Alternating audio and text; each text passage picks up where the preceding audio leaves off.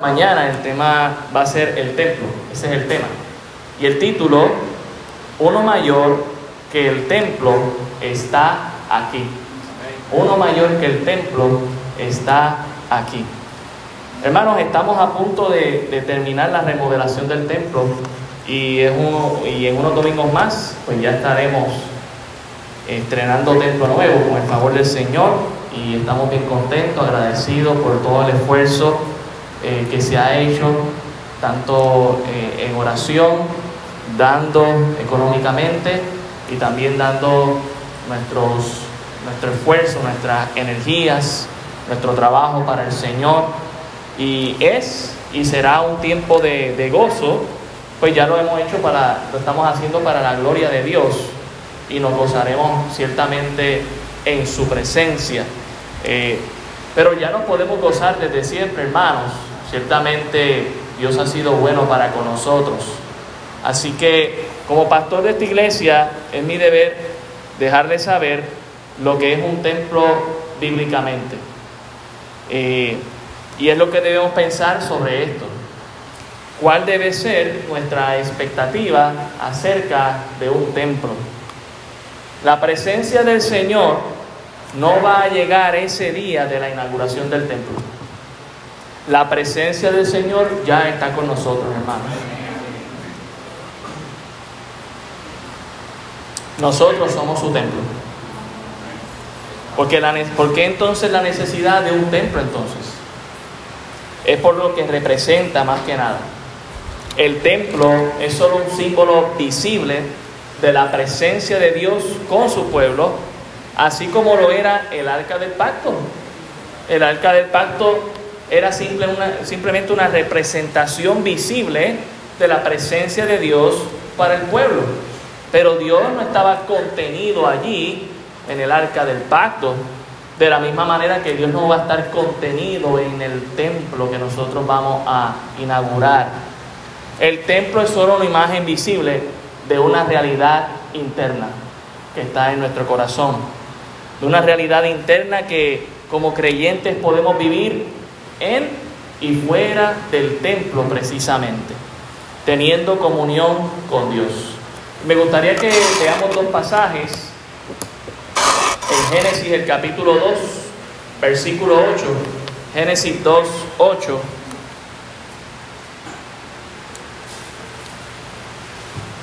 Génesis 2, 8.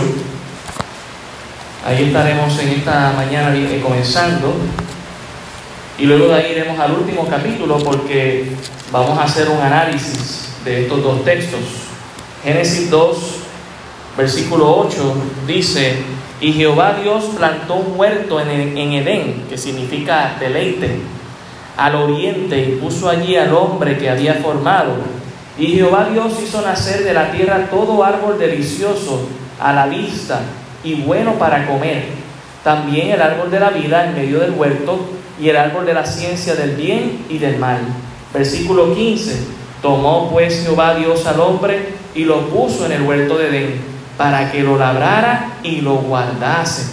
Y mandó Jehová Dios al hombre diciendo, de todo árbol del huerto podrás comer, mas del árbol de la ciencia del bien y del mal no comerás, porque el día que de él comieres ciertamente morirás. También en Génesis 3.8 dice, y oyeron la voz de Jehová Dios que se paseaba en el huerto al aire del día, y el hombre y su mujer se escondieron de la presencia de Jehová Dios entre los árboles del huerto. Cuando analizamos la creación de Dios aquí sobre este mundo y sobre esta tierra, sobre el universo, todo lo que Dios hizo, incluyendo al ser humano, incluyendo a Adán y a Eva, a toda, todo árbol, todo animal. Vemos aquí que no hay un templo. Sin embargo, hay una comunión. En otras palabras, hermanos, la creación misma de Dios era el templo. ¿Por qué? Porque había comunión entre Dios y el hombre. ¿Y cómo puedo saber eso? Pues precisamente con el último libro que lo confirma, Apocalipsis capítulo 21. Si usted me acompaña allí, Acabamos de ver en Génesis 3.8 que la voz de Dios se paseaba en el huerto y hablaba con su creación, específicamente con Adán. Y notemos lo que dice Apocalipsis capítulo 21, versículo 1 al 3. Hemos visto, ¿verdad?, la historia al, principio en cuanto a la creación y ahora aquí, luego al destino final donde Dios va a llevar a su iglesia. Dice Apocalipsis verso, capítulo 21, verso 1, vi un cielo nuevo y una tierra nueva, porque el primer cielo y la primera tierra pasaron y el mar ya no existía más. Yo, Juan, vi la santa ciudad, la nueva Jerusalén, descender del cielo de Dios, dispuesta como una esposa ataviada para su marido y oí una gran voz del cielo que decía, he aquí el tabernáculo, el templo de Dios con los hombres, y Él morará con ellos, y ellos serán su pueblo, y Dios mismo estará con ellos como su Dios. Notemos el verso 10. Y me llevó en el espíritu a un monte grande y alto, y me mostró la gran ciudad santa de Jerusalén, que descendía del cielo de Dios teniendo la gloria de Dios y su fulgor era semejante al de una piedra preciosísima, como piedra de jaspe, diáfana como el cristal. Verso 21. Las doce puertas eran doce perlas, cada una de las puertas era una perla, y la calle de la ciudad era de oro puro transparente como vidrio. ¿Y qué no vio Juan en el verso 22, hermanos? ¿Qué no vio? Un templo. No había templo al principio de la creación y no habrá un templo al final de los días, hermanos. ¿Cuál es la expresión que hace Juan aquí? Y no vi en ella templo porque el Señor Dios Todopoderoso es Él. No lo digo yo, lo dice la Biblia. Es el templo de ella y el Cordero. Hermanos, entendamos algo Dios es el templo. Y a Él hay que adorarle. Por eso yo titulé en esta mañana, uno mayor que el templo está aquí. Y es Dios. Es su presencia, hermanos, que siempre ha estado con nosotros. Usted puede ver en el versículo 23, dice, la ciudad no tiene necesidad de sol ni de luna que brille en ella, porque la gloria de Dios la ilumina y el cordero es su lumbrera y las naciones que hubieren sido salvas andarán a la luz de ella, y los reyes de la tierra traerán su gloria y honor a ella. Sus puertas nunca se, serán cerradas de día, pues allí no habrá noche, y llevarán la gloria y la honra de las naciones a ella. No entrará en ella ninguna cosa inmunda o que hace abominación y mentira, sino solamente los que están inscritos en el libro de la vida del Cordero. Todo comenzó con una creación que no tenía templo y terminará con una nueva creación que tampoco tiene templo porque Dios mismo es el templo. La comunión entre Dios y el ser humano por la eternidad, hermano. Jesús, notemos algo interesante en el verso 22, ¿verdad? Que Juan dice que no habrá templo porque Dios Todopoderoso es el templo, pero note quién más es el templo. ¿Quién más es el templo? Y el Cordero hablando de Jesús, Emanuel. Emanuel no es nosotros con Dios, Emanuel es Dios con nosotros precisamente, hermanos. Si al principio y al final no hubo templo, quizás la pregunta necesaria es, ¿por qué se hizo en un momento dado necesario el templo? Por el pecado de la humanidad. Ya no teníamos una comunión directa con Dios desde Génesis capítulo 3, cuando Adán y Eva pecaron sino que esa comunión fue cortada por nuestra propia decisión y esa comunión, ¿verdad?, ya no se tenía como Adán y Eva la tuvieron y gozaron de ella en una ocasión. Sin embargo, hermanos, el templo es un acto de misericordia de parte de Dios para con nosotros, porque Él todavía quiere mantener esa comunión con los que le quieren invocar de todo corazón. Antes de llegar a ser templo, Primero llegó a ser tabernáculo y antes de ser tabernáculo era Dios mismo. Pero Dios en su gracia y en su misericordia, aún en el Antiguo Testamento, busca establecer esa comunión, restablecerla, y por eso le pide a Moisés que haga un tabernáculo para restablecer esa comunión con el antiguo pacto. Si vamos a Éxodo, el capítulo 40, Éxodo 40. Éxodo 40 y leeremos verso 1 y verso 2. Dice, luego Jehová habló a Moisés diciendo, notemos qué interesante, no hay templo, no hay tabernáculo, Dios está hablando con Moisés. Verso 2, en el primer día del mes, eh, primero harás levantar el tabernáculo. Noten para qué. El tabernáculo de qué? De reunión. Dios quiere comunión. Dios quiere reunión. Y pondrás en el arca del testimonio y los cobrarás con el velo. Y usted puede seguir leyendo todo el texto, pero voy al verso 29. Y colocó el altar del holocausto a la entrada del tabernáculo, del tabernáculo de reunión. Dios quiere reunirse con su pueblo. Y sacrificó sobre él holocausto y ofrenda como Jehová había mandado a Moisés. Y puso la fuente entre el tabernáculo de reunión y el altar. Y puso en ella agua para lavar. Y Moisés y Aarón y sus hijos lavaban en ella sus manos y sus pies. Cuando entraban en el tabernáculo de reunión y cuando se acercaban al altar se lavaban como Jehová había mandado a Moisés.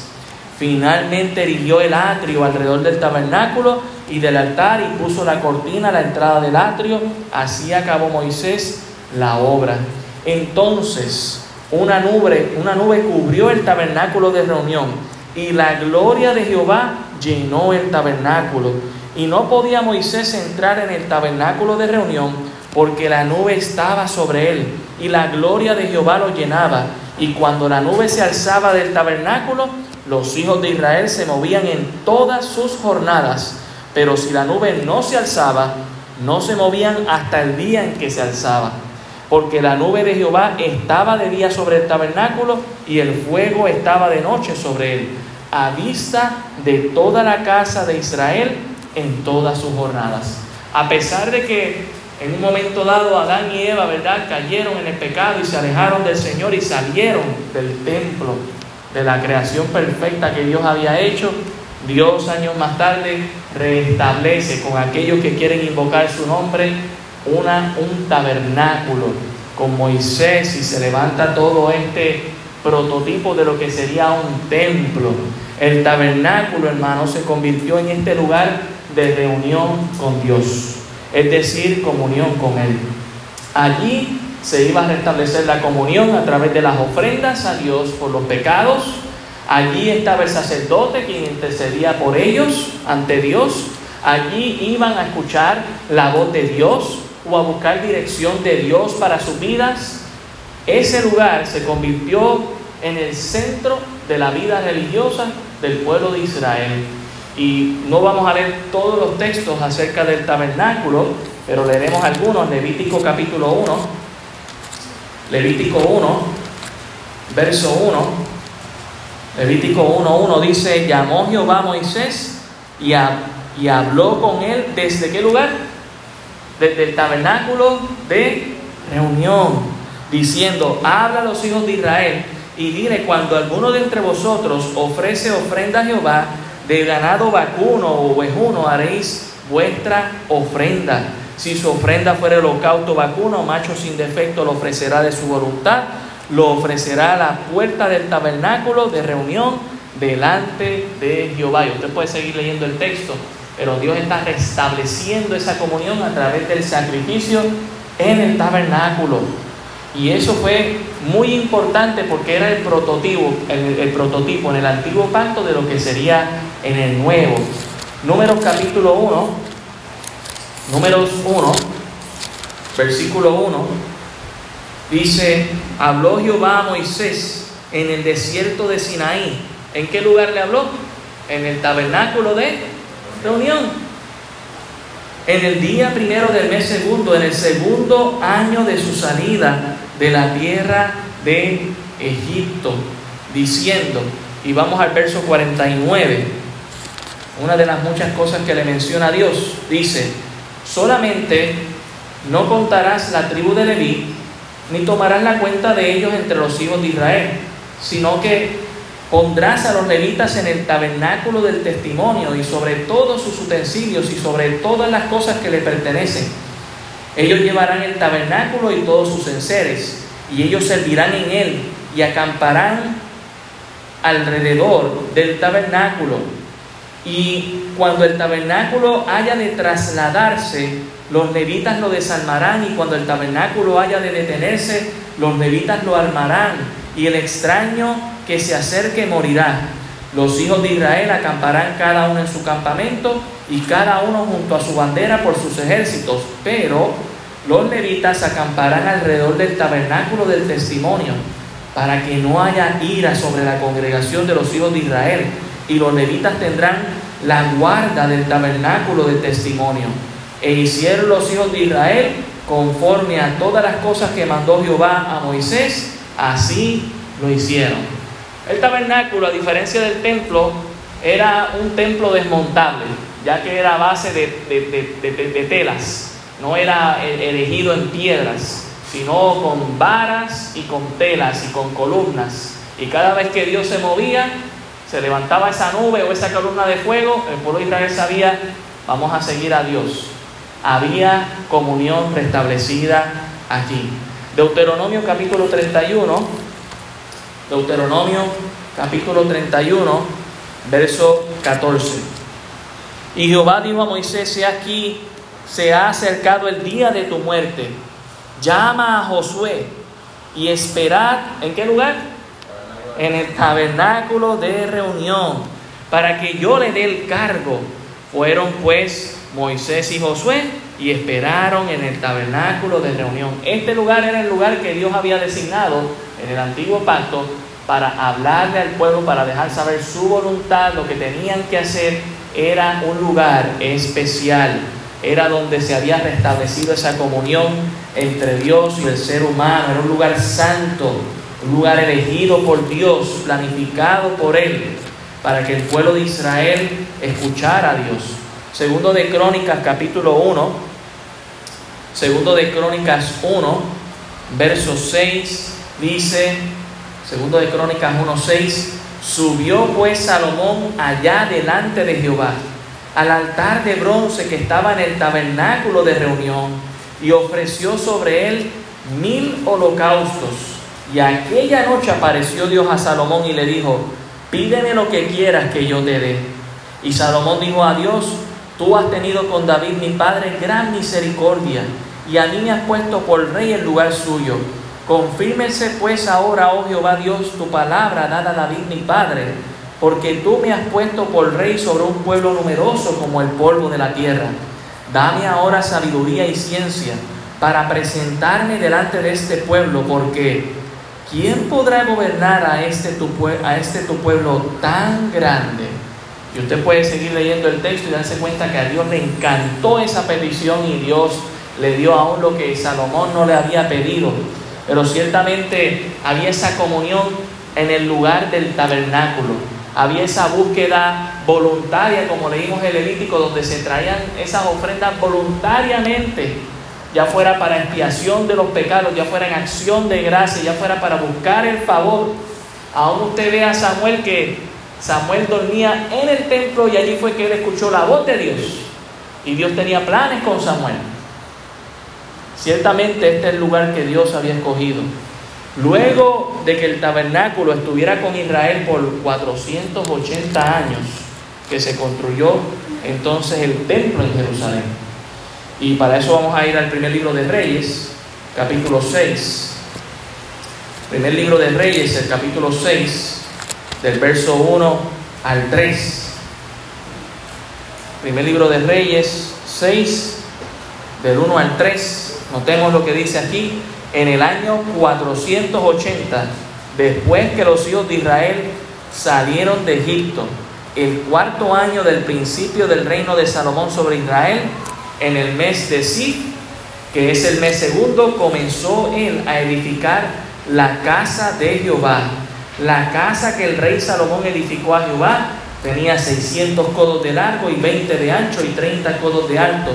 Y el pórtico delante del templo de la casa tenía 20 codos de largo y a lo ancho de la casa y el ancho delante de la casa era 10 codos.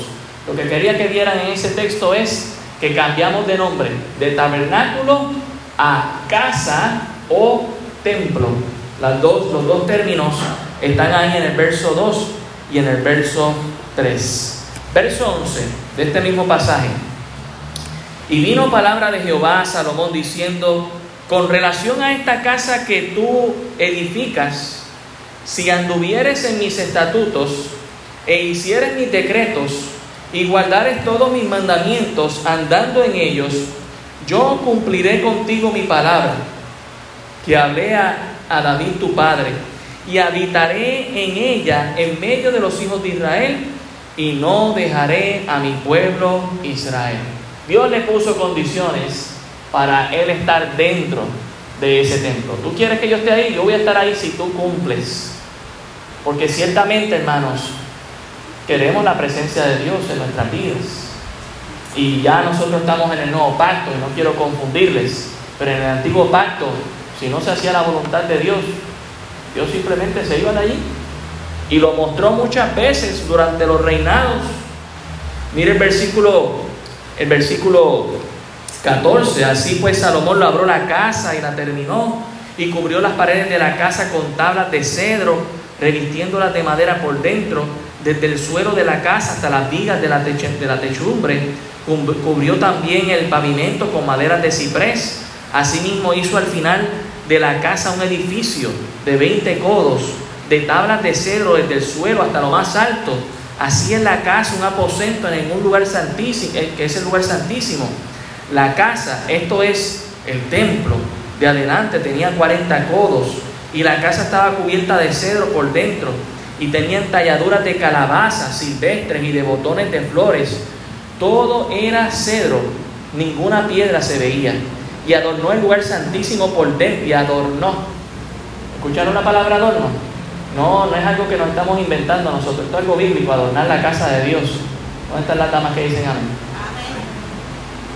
Dice aquí, y adornó el lugar santísimo por dentro, en medio de la casa, para poner allí el arca del pacto de Jehová. Y usted puede seguir leyendo el texto y darse cuenta que el, se adornó básicamente el templo por dentro como si fuera la, la creación calabazas, flores, almendros, todo de oro. Había oro en la creación de Dios, ¿sí no? El oro estaba por donde quiera. Ciertamente, ¿verdad? Era un lugar de comunión con Dios. Primero fue el tabernáculo, luego se llamó casa o templo de Dios. Segundo de Crónicas, el capítulo 5. Segundo de Crónicas 5.1 dice, acabada toda la obra que hizo Salomón para la casa de Jehová, metió Salomón las cosas que David su padre había dedicado y puso la plata y el oro y todos los utensilios en los tesoros de la casa de Dios. Mire el verso 12.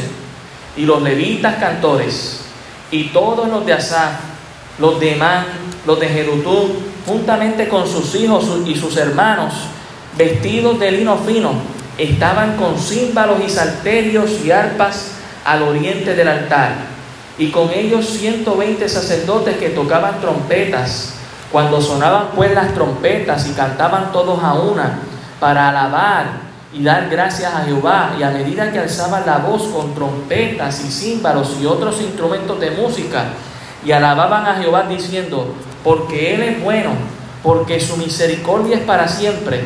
Entonces la casa se llenó de una nube, la casa de Jehová, y no podían los sacerdotes estar allí para ministrar por causa de la nube, porque la gloria de Jehová había llenado la casa de Dios. Y aquí usted tiene la misma imagen que tenía Moisés cuando erigió el tabernáculo. Exactamente lo mismo, se llenó una nube en el tabernáculo, también en el templo, y no se podían meter allá adentro a adorar a Dios porque se, se llenó de la presencia de Dios.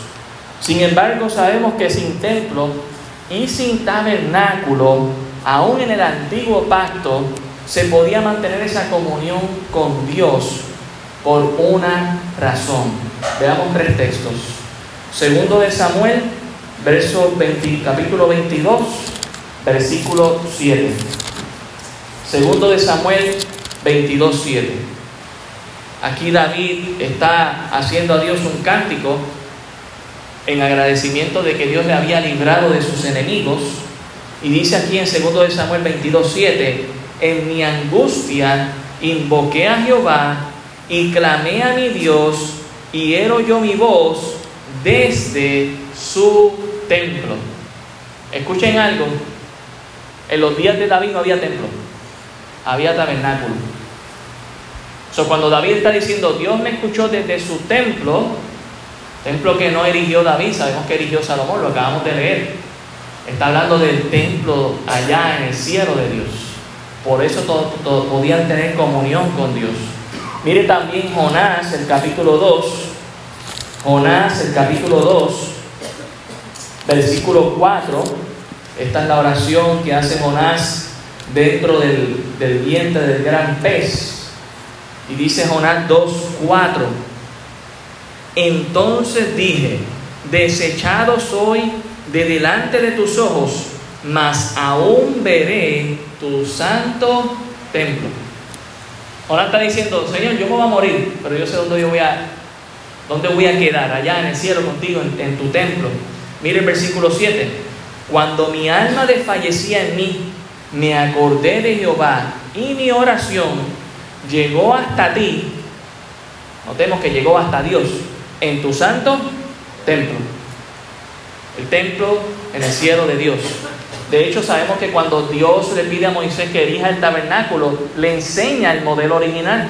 Y Moisés lo que está haciendo es una copia. Daniel, el capítulo 6, y recordemos algo de Daniel. Daniel fue un profeta de Dios que estuvo exiliado, vivió en el exilio Salió como, salió como chamaquito de allá de, de Jerusalén, como príncipe, para terminar viviendo toda su vida allá en Babilonia y en Persia. Y en Daniel, el capítulo 6, reconociendo que era un hombre de devoción a Dios, en el versículo 10, Daniel 6, 10, dice, cuando Daniel supo que el edicto había sido firmado, entró en su casa y abiertas las ventanas de su cámara que daban hacia Jerusalén, se arrodillaba tres veces al día y oraba y daba gracias delante de su Dios como lo solía hacer antes. Entonces se juntaron aquellos hombres y hallaron a Daniel orando y rogando en presencia de su Dios. Mire, ya para aquí, ya el templo había sido desolado. Él oraba en dirección a Jerusalén, recordando dónde estaba el templo. Pero él sabía que esa oración podía llegar a Dios porque el templo de Dios está en el cielo. Dios prometió, hermanos, que haría llegar a su Hijo Jesucristo al templo mismo aquí en la tierra para mostrar su favor. En otras palabras, Dios siempre ha estado asegurando que de su parte Él va a tener esa comunión con nosotros. Malaquías capítulo 3, Malaquías capítulo 3, verso 1, dice, He aquí yo envío mi mensajero, el cual preparará el camino delante de mí, y vendrá súbitamente a su templo el Señor, a quien vosotros buscáis, y el ángel del pacto, a quien deseáis vosotros. He aquí viene, ha dicho Jehová de los ejércitos, y quién podrá soportar el tiempo de su venida ¿O quién podrá estar en pie cuando Él se manifieste? Porque Él es como fuego purificador y como jabón de lavadores. Es interesante cómo termina el texto, porque aquí, hermanos, el templo había sido ya erigido por segunda ocasión después de que había sido destruido por los babilonios, allá en el libro de Ageo. Dios dice, es para vosotros tiempo, para vosotros, de que habitéis en vuestras casas artesonadas y, y mi casa está desierta. Suban, busquen madera, reedifiquen el templo. Oye, y, van y dice que Dios despertó el espíritu de estos hombres de Dios y edificaron el templo, pero quedaron como desilusionados. Wow, este no es el templo de Salomón. No quedó tan bien, no quedó tan bonito. Pero Dios les dice, no se preocupen por eso, yo me voy a asegurar que mi propio hijo vaya allá. el problema que llegó a tener el judaísmo, hermanos, es que se enfocó en el templo y no en Dios. Y, eso es lo que yo quiero en esta mañana traerles, hermanos. Va a ser algo precioso y bonito. Y lo estamos haciendo para Dios, para su agrado. Algo sencillo, lo que le podemos dar a Dios de nuestra parte, dando lo mejor. Pero ¿sabe qué? No nos enfoquemos en el templo, enfoquémonos en aquel que es mayor que el templo, que Dios. Mire lo que dice Lucas, el capítulo 2. Y aquí está el cumplimiento de esa profecía en Malaquías. Lucas 2, el verso 21. Dice, cumplidos los ocho días para circuncidar al niño, le pusieron por nombre Jesús, el cual le había sido puesto por el ángel antes que fuese concebido.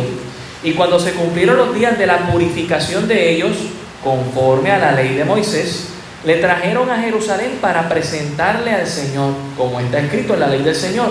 Todo varón que abriere la matriz será llamado varón santo al Señor. Y para ofrecer conforme a lo que se dice en la ley del Señor, un par de tórtolas o dos palominos. Y aquí había en Jerusalén un hombre llamado Simeón, y este hombre justo y piadoso esperaba la consolación de Israel, y el Espíritu Santo estaba sobre él, y le había sido revelado por el Espíritu Santo que no vería la muerte antes que viese al ungido del Señor. Y movido por el Espíritu, ¿a dónde fue? No me diga que tienes crimen espíritu si no vienes al templo. Simeón tenía el espíritu navideño y fue al templo, porque él sabía que donde iba a ver la presencia del Señor iba a ser en el templo. Y miren lo que él vio, dice ahí, y movido por el Espíritu vino al templo y cuando los padres del niño Jesús lo trajeron al templo, ahí está el cumplimiento de Malaquías 3, para hacer por él conforme al rito de la ley, él le tomó en sus brazos y bendijo a Dios. ¡Qué bendición! Tuvo Simeón llegar al templo y ver esta profecía cumpliéndose y tomar a Jesús, al creador de este mundo, limitado en el cuerpo de un bebé, bendiciéndolo. ¡Wow! Con razón, este astronauta Neil Armstrong dijo, lo más grande no es que el hombre haya pisado la luna, sino que Dios pisó la tierra. Y no solamente pisó la tierra, pisó el templo, lo que había prometido.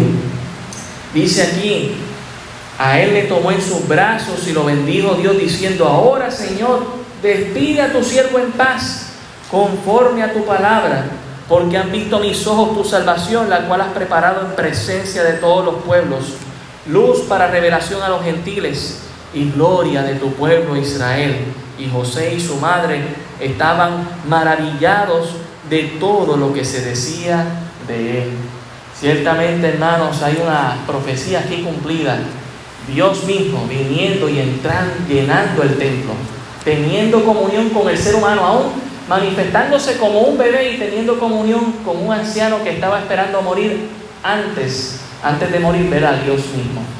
Qué grandioso es Dios. Pero conforme va pasando el tiempo, todavía el judaísmo está viendo el templo como, como este lugar, ¿verdad? Que Dios había establecido en el Antiguo Testamento, en el Antiguo Pacto, como el lugar de comunión. Pero cuando Jesús se revela y se manifiesta, nos da una nueva enseñanza con el nuevo pacto.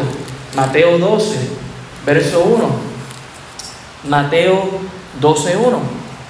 En aquel tiempo iba Jesús por los, sembrados en un día de reposo, y sus discípulos tuvieron hambre y comenzaron a arrancar espigas y a comer. Viéndolo los fariseos le dijeron, he aquí tus discípulos hacen lo que no es lícito hacer en el día de reposo. Pero él les dijo, ¿no habéis leído lo que hizo David cuando él y los que con él estaban tuvieron hambre, cómo entró en la casa de Dios y comió de los panes de la proposición que no le era lícito comer ni a él ni a los que con él estaban, sino solamente a los sacerdotes. ¿O no habéis leído en la ley como es, como es en el día de reposo? Los sacerdotes en el templo profanan el día de reposo y son sin culpa.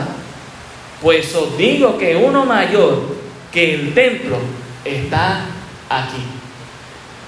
Yo les quiero recordar, hermanos, que Jesús es mayor que el templo. Y, el que es mayor que el templo está aquí en medio nuestro. Y si supiese qué significa misericordia quiero y no sacrificio, no condenaríais a los inocentes, porque el Hijo del Hombre es Señor del día de reposo.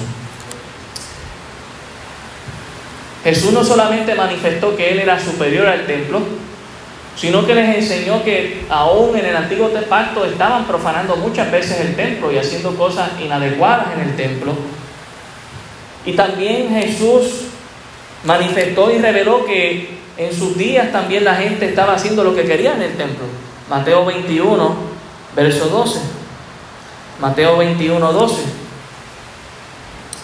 Y entró Jesús en el templo de Dios y echó fuera todos los que vendían y compraban en el templo y volcó las, las mesas de los cambistas y de las sillas de los que vendían palomas y les dijo, escrito está, mi casa, casa de oración será llamada, mas vosotros la habéis hecho cueva de ladrones. Y vinieron a él en el templo ciegos, cojos y los sanó. Notemos que Jesús no llegó allí a sanar simplemente. Jesús entró a su casa a limpiarla.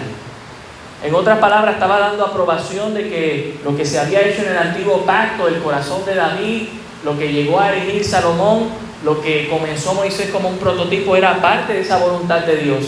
Pero Dios no iba a manifestar su poder si su pueblo estaba en pecado. Era como intentar vivir en el jardín de Edén en pecado. Por eso Dios expulsó al ser humano en misericordia y le erigió un tabernáculo y luego un templo para mantener esa comunión con Dios. Pero Jesús está enseñando aquí, ¿usted quiere sanidad? Hay que limpiar el templo. Juan 2. Mire, el verso 18 en adelante dice, y los judíos respondieron y le dijeron, ¿qué señal nos muestras ya que haces esto? Respondió Jesús y les dijo, destruid este templo y en tres días lo levantaré. Dijeron luego los judíos, en 46 años fue edificado este templo y tú en tres días lo levantarás. Mas él hablaba del templo de su cuerpo. Por tanto, cuando resucitó de entre los muertos, sus discípulos que hicieron, hermanos, se acordaron que había dicho esto y creyeron la escritura y la palabra que Jesús había dicho. Hermanos, ¿quién es el templo? Jesús es el templo. Jesús mismo es el templo. Si vamos a Hebreos, el capítulo 9, Hebreos 9, Hebreos 9, versículo 1, dice, ahora bien, aún el primer pacto tenía ordenanzas de culto y un santuario terrenal, porque el tabernáculo estaba dispuesto así en la primera parte, llamada el lugar santo, estaban el candelabro, la mesa y los panes de la proposición. Tras el segundo velo estaba la parte del tabernáculo, llamada el lugar santísimo, el cual tenía un incensario de oro y el arca del pacto cubierta de oro por todas partes, en la que estaba una urna de oro que contenía el maná, la vara de Aarón que reverdeció y las tablas del pacto. Hermanos, cuando analizamos esto a la luz de las escrituras y a la luz de quién es Cristo, reconociendo que Jesús mismo manifestó que Él es el templo mismo y que Él es superior a cualquier templo humano o edificado, Jesús es el tabernáculo, Jesús es el templo. Miremos cada una de estas cosas. Jesús es el candelabro. ¿Sabe qué, cuál es la función del tabernáculo, del, del, del candelabro dentro de lo que es el templo, alumbrar. No había electricidad. Si usted ponía columnas y cortinas, iba a bloquear la luz solar. Y era un lugar que tenía que ser santo, no se podía dejar una esquinita abierta para que entrara la, luz solar. Así que se tenía que tener un candelabro para que iluminara el templo. Tanto lo que fue en el tabernáculo como en el templo se erigió de esa manera. Es más bien interesante, hermanos, de la solemnidad con la que fue construida el templo. Si usted el pasaje ya en Crónicas y en Reyes, dice que ni ruido se atrevían a hacer mientras construían. Todo lo hicieron afuera, todo el ruido, y adentro montaban calladito. Así de solemne era la casa de Dios. Y es interesante, hermanos, que aquí en el texto nos muestra que el candelabro, que lo que hace es alumbrar, cuando vamos a la escritura, a Juan capítulo 6, Jesús dijo, yo soy la luz del mundo. Él es el candelabro en el templo. Los, candelabros alumbran y Jesús dijo, yo soy la luz del mundo. ¿Qué más había en el, templo? Había el pan y había el maná. Y Jesús dijo, yo soy el pan de vida.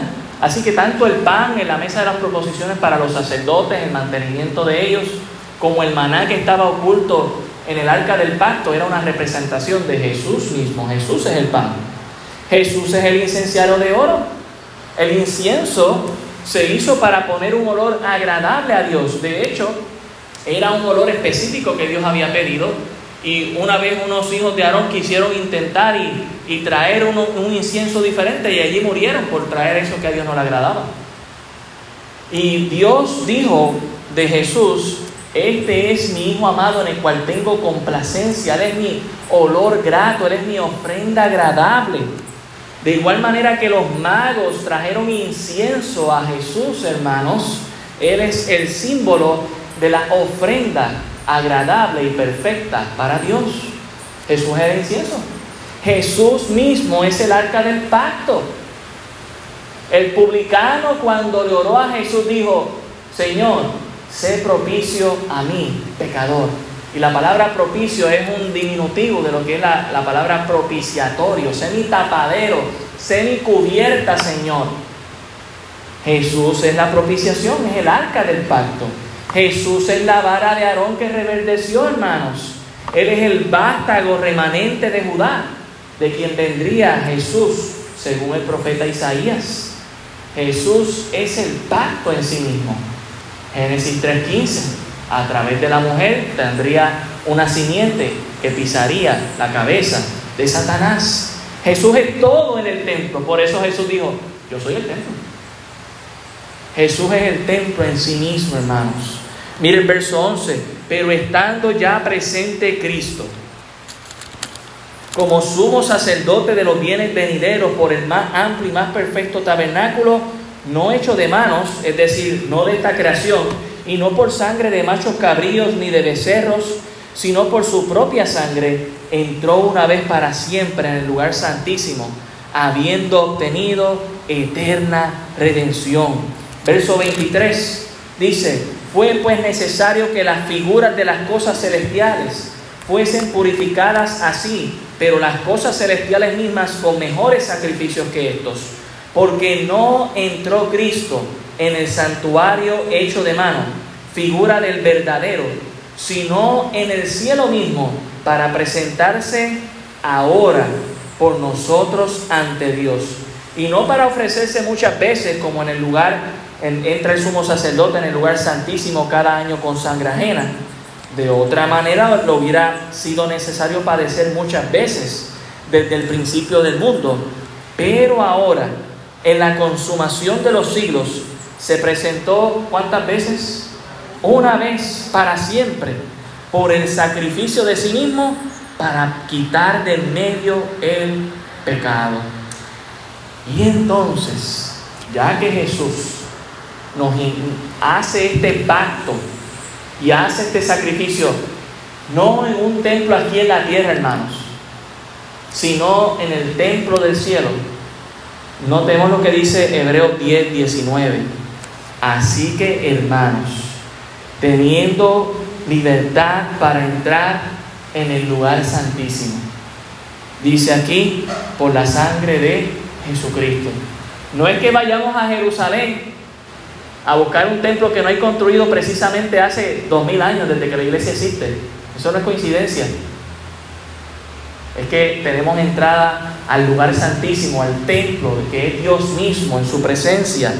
Dice el verso 20, por el camino nuevo y vivo que Él nos abrió a través del velo, esto es de su carne, y teniendo un gran sacerdote sobre la casa de Dios, acerquémonos con corazón sincero, en plena certidumbre de fe, purificados los corazones de mala conciencia y lavados los cuerpos con agua pura. Jesús es ese sacrificio que nos da acceso para tener comunión con, el, con Dios mismo, que es el templo. Jesús también había enseñado algo importante sobre el templo en sus días, y es que ese último templo que vieron los judíos hace dos mil años iba a caer, ya lo leímos en Mateo 24, se lo dijo a sus discípulos, y ese templo fue destruido en el año 70 después de Cristo, pero se habían levantado los cristianos con una verdad de Jesús increíble. Y es que Jesús es el templo, pero había una verdad más que nos fue revelada. Primera de Corintios capítulo 3. Primera de Corintios, el capítulo 3. versículo 16. Dice, ¿no sabéis que sois el templo de Dios y que el Espíritu de Dios mora en vosotros? Si alguno destruyera el templo de Dios, Dios lo destruirá a él, porque el templo de Dios, el cual sois vosotros, santo es. Jesús después de su sacrificio nos muestra una gran verdad. Ya no solamente Jesús es el templo, nosotros somos el templo. Hermanos, allá abajo lo que tenemos es un edificio remodelado. Nosotros somos el templo. Por eso dije al principio de la predicación, cuando nosotros inauguremos allá abajo la nave, como le llamamos algunos, ¿verdad? No estamos inaugurando la presencia de Dios en nuestras vidas.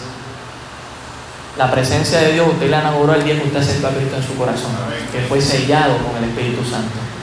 Deberíamos tener el mismo gozo que tenemos ahora mismo cuando vayamos allá abajo. Y yo sé que obviamente vamos a entrenar algo nuevo y hay un gozo diferente, pero debería ser el mismo gozo que tenemos ya. Deberíamos ver la misma, la misma manifestación de Dios que estamos viendo ahora. Mire el capítulo 6 de Primera de Corintios, verso 19. ¿O ignoráis que vuestro cuerpo es templo del Espíritu Santo, el cual está en vosotros, el cual tenéis de Dios, y que no sois vuestros? Porque habéis sido comprados por precio, glorificad pues a Dios en vuestros cuerpos y en vuestro espíritu, los cuales son de Dios. Segunda de Corintios 6, 16. Dice, ¿Y qué acuerdo hay entre el templo de Dios y los ídolos? Porque vosotros sois el templo del Dios viviente. Como dijo Dios, habitaré y andaré entre ellos y seré su Dios y ellos serán mi pueblo. No necesito un edificio, lo que necesito es el templo. Y Dios mismo ha dicho, ustedes mismos son el templo. Ahora, hermanos, hemos escogido un edificio lo hemos santificado para Dios. No estoy diciendo que es equivocado. Es el lugar donde venimos a reunirnos como congregación, como pueblo de Dios. Pero no enfoquemos nuestra vista en lo material. Entendamos que ya usted y yo somos parte de ese templo de Dios. Efesios, el capítulo 2, el verso 17, lo presenta de esta manera. Y vino y anunció la buena nueva de paz a vosotros, que estabais lejos y a los que estaban cerca, porque por medio de él los unos y los otros tenemos entrada por un mismo espíritu al Padre.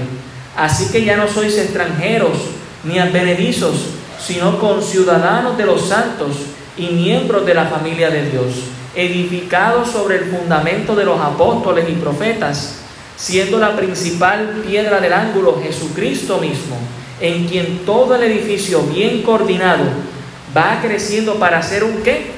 un templo santo en el Señor, en quien vosotros también sois juntamente edificados para morada de Dios en el Espíritu. Yo estoy contento, hermano, que vamos a tener un templo remodelado. Pero yo estaría mucho más contento que nosotros nos estemos edificando. Como dice aquí el pasaje, coordinando, creciendo, haciendo de la iglesia un edificio.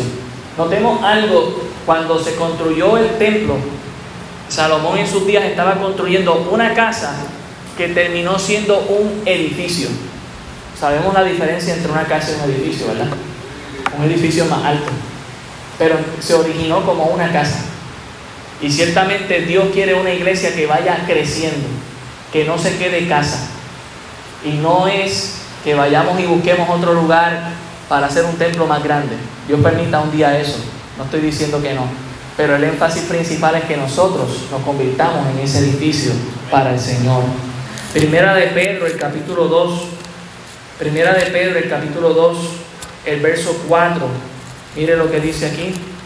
Dice, acercándoos a él piedra viva, desechada ciertamente por los hombres, mas para Dios, para Dios escogida y preciosa vosotros también, como piedras vivas, sed edificados como casa espiritual y sacerdocio santo para ofrecer sacrificios espirituales aceptables a Dios por medio de Jesucristo.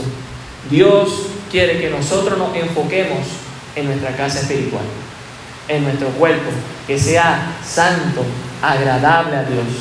¿Es tu cuerpo una morada donde a Dios le gusta estar? ¿O le inquieta el Espíritu Santo y como diría el apóstol Pablo, lo tienes apagadito? Porque en el nuevo pacto lo bueno de esto, hermano, es que el Espíritu Santo no se va. Si usted creyó, el Espíritu Santo se queda como usted ha sido sellado. Pero ¿cómo está el Espíritu Santo en su vida? ¿Está prendido o apagado? ¿Está alegre o contristado? Ese es el templo en el que nos tenemos que enfocar. En nuestra comunión con Dios. Porque allá abajo el templo está quedando de show, bien bonito, pero no necesariamente refleja nuestra relación con Dios. Ojalá sí, ojalá sí. En Apocalipsis el capítulo 3, mire lo que dice aquí. Apocalipsis 3, en el versículo En el versículo 17 había una iglesia que tenía un templo bien bonito. Dice, porque tú dices, hablando Jesús, yo soy rico y me he enriquecido y de ninguna cosa tengo necesidad. Y no sabes tú que eres un desventurado, miserable, pobre, ciego y desnudo. Así estaba esta iglesia. Probablemente este era el templo más bonito de los siete templos que había en Turquía. Estaba Éfeso, estaba Esmirna, estaba Filadelfia, estaba el Sardis, la Odisea. Qué clase de templazo. Es más, a ellos se les cayó y construyeron uno nuevo. Pero ¿qué les dice Dios? Ustedes son unos desventurados, miserables, pobres, ciegos, desnudos. Por tanto, yo te aconsejo que de mí compres oro refinado en fuego, para que seas rico, y vestiduras blancas para vestirte, que no se descubra la vergüenza de tu desnudez, y unge tus ojos con colirio para que veas. Yo reprendo y castigo a todos los que amo, sé pues celoso y arrepiéntete. He aquí, yo estoy a la puerta y llamo. Si alguno oye mi voz y abre la puerta, entraré a él y cenaré a él con él y él conmigo. Esta es la iglesia que tenía a Jesús afuera, no afuera del templo físico, sino fuera de ellos mismos. Probablemente el templo se veía como que la gloria de Dios está allí. La gloria de Dios no estaba allí porque Jesús dijo, ustedes no tienen mi gloria allí. Es yo estoy aquí tocando, ¿cuándo me van a dejar entrar? Lo más triste sería, hermanos, de aquí a los domingos, inaugurar el templo y que Jesús no esté en nuestros corazones, en el templo de Dios. Eso sería lo más triste. Por eso quiero que tengamos una expectativa correcta. Apocalipsis 3.10 dice, Apocalipsis 3.10, por cuanto ha guardado la palabra de mi paciencia, hablando de la iglesia de Filadelfia, yo también te guardaré de la hora de la prueba que ha de venir sobre el mundo entero, para probar a los que moran sobre la tierra. He aquí yo vengo pronto, retén lo que tienes, para que ninguno tome tu corona. Al que venciere, yo lo haré columna. ¿En cuál templo, hermanos? En el templo de mi Dios. Enfoquémonos más, no en cuán bonitas van a quedar las columnas allá abajo, sino en que usted y yo seamos columnas del templo de Dios viviente en la eternidad. Dice aquí que nos hará columna. Y dice, y nunca más saldrá de allí. ¿Por qué? Porque nunca más nos iremos de la presencia de Dios, hermanos. Y escribiré sobre él el nombre de mi Dios y el nombre de la ciudad de mi Dios, la nueva Jerusalén, la cual desciende del cielo de mi Dios, y mi nombre nuevo. El que tiene oído, oiga lo que el Espíritu dice a las iglesias. Hermanos, lo que debemos llevarnos es que estaremos en la presencia del Señor siempre gozando de eterna comunión con Él. Y que el templo que vamos a inaugurar abajo es simplemente un símbolo de eso. Pero que más importante nos enfoquemos en nosotros ser ese templo para nuestro Señor, agradable, santo y perfecto, haciendo la voluntad de Dios, que es también simplemente un prototipo, una copia de lo que vamos a experimentar con el Señor en la eternidad. Y vuelvo y leo el último texto allá en Apocalipsis 21, verso 22, que dice, y no vi en ella templo, porque el Señor Dios poderoso es el templo de ella y el Cordero. Que allí, hermano, seamos columna. Que allí, hermano, experimentemos esa comunión con Dios que podemos disfrutar desde ya, porque somos el templo de Dios. No quiero desanimarles y que entremos el domingo, ay, ¿cómo estaremos? No, no, que tengamos con un concepto correcto ante Dios. Gracias Señor porque nos permites tener esto para ti, remodelado, bonito, pero que nos enfoquemos mucho más en cómo estamos con Dios. Y así podamos experimentar su comunión para con nosotros que Dios ha establecido mediante nuestro Señor Jesucristo. Padre Santo y bueno, te damos las gracias por tu palabra. Ella viva y eficaz y luego que tu Espíritu Santo y tu palabra, Señor, hayan revelado nuestras vidas tu intención del templo, que es esa comunión eterna que tú deseas tener con nosotros, Señor. Que nosotros también busquemos tenerla para contigo. Y que nuestros corazones estén ya listos y preparados para ti, Señor. Más que para un lugar físico, sino para ti, con nuestras vidas. Gracias por el privilegio que tenemos para contigo. Bendícenos, te rogamos, en el nombre de Jesús. Amén.